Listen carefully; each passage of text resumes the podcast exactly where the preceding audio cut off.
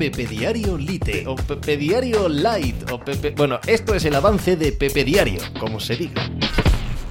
Hola, ¿qué tal? Hoy estamos a lunes 20 de mayo del año 2019. Os hablo desde Torrelodones, en Madrid, en España. Yo soy Pepe Rodríguez y este es el programa número 212 de Pepe Diario Light, o Lite, o Light, o Lite, o Light, que no sé cómo se dice y creo que no lo voy a saber nunca. Lo que viene siendo el resumen el avance de Pepe Diario, programa de dos horas y cuarto, dos horas y media, en el que hemos hablado de la actualidad del deporte, eh, que este fin de semana viene con una cantidad inmensa de, cosas por hablar, cosas que habrá que hablar, que habrá que hablar, efectivamente, pero por la redundancia, durante la semana. Se han acabado las ligas nacionales, con la excepción de la Serie A, que concluye la semana que viene, pero tenemos a los cinco campeones que ya teníamos eh, desde cuatro ya los teníamos desde hace años casi y el quinto el, Bayern de Múnich se ha proclamado campeón este fin de semana en la Bundesliga.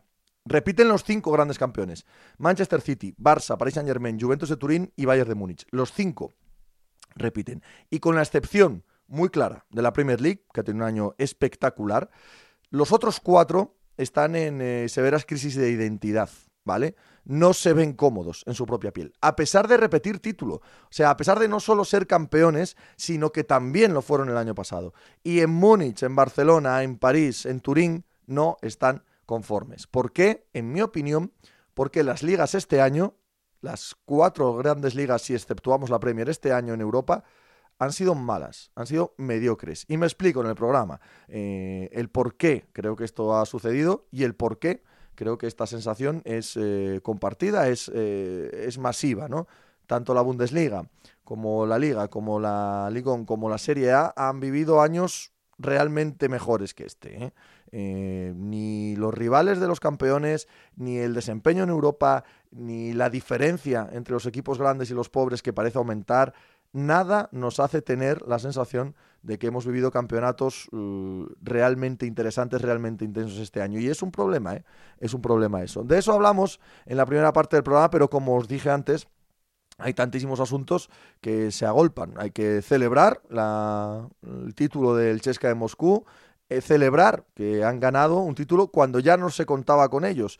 Me recuerda un poco a los Washington Capitals del año pasado en la NHL, ¿no? Un equipo diseñado para ganar la Euroliga, que duda cabe, pero al que parecía que ya se le estaba pasando el arroz y justo el año en el que menos se contaba con ellos, justo el año en el que menos favoritos eran, en mi opinión, tacatá, ahí los tienes. Bien por Itudis, bien por el Chacho Rodríguez, bien por Nando de Colo, por eh, por Higgins. La verdad es que es un equipo que se lo ha merecido. No sé si eh, se puede hablar de que, de que la Final Four es anacrónica, que cada año parece que pasan cosas de estas, que da igual un poco lo que hagas en temporada regular, porque aquí se juega todo en, en un momento de inspiración el tercer cuarto pero es lo que hay y mientras siga siendo así eh, es la manera en la que se corona campeón en Europa que a mí no me gusta, que preferiría que fuese a playoff, pero bueno, el Chesca de Moscú, eh, gran ganador de esta temporada y veremos lo que significa eso para el proyecto.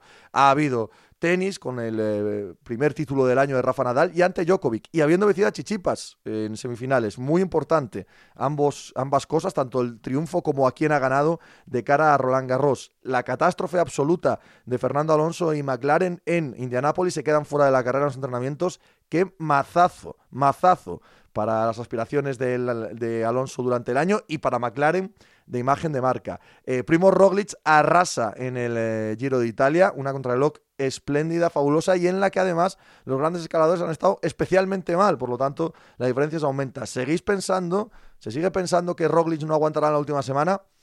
Puede ser, pero creo que se agarrarse a un clavo ardiendo. Para mí es el mejor corredor con mucho de lo que llevamos de Giro y con mucho de lo que llevamos de año. Eh, los San José Sharks palman frente a San Luis Blues. Los Blues a un solo partido de la Stanley Cup. Ganan los Toronto Raptors a Milwaukee Bucks en doble prórroga con un muy mal partido de Milwaukee, pero hay serie ahí, 3-0 también de, los Warriors a los Portland Blazers.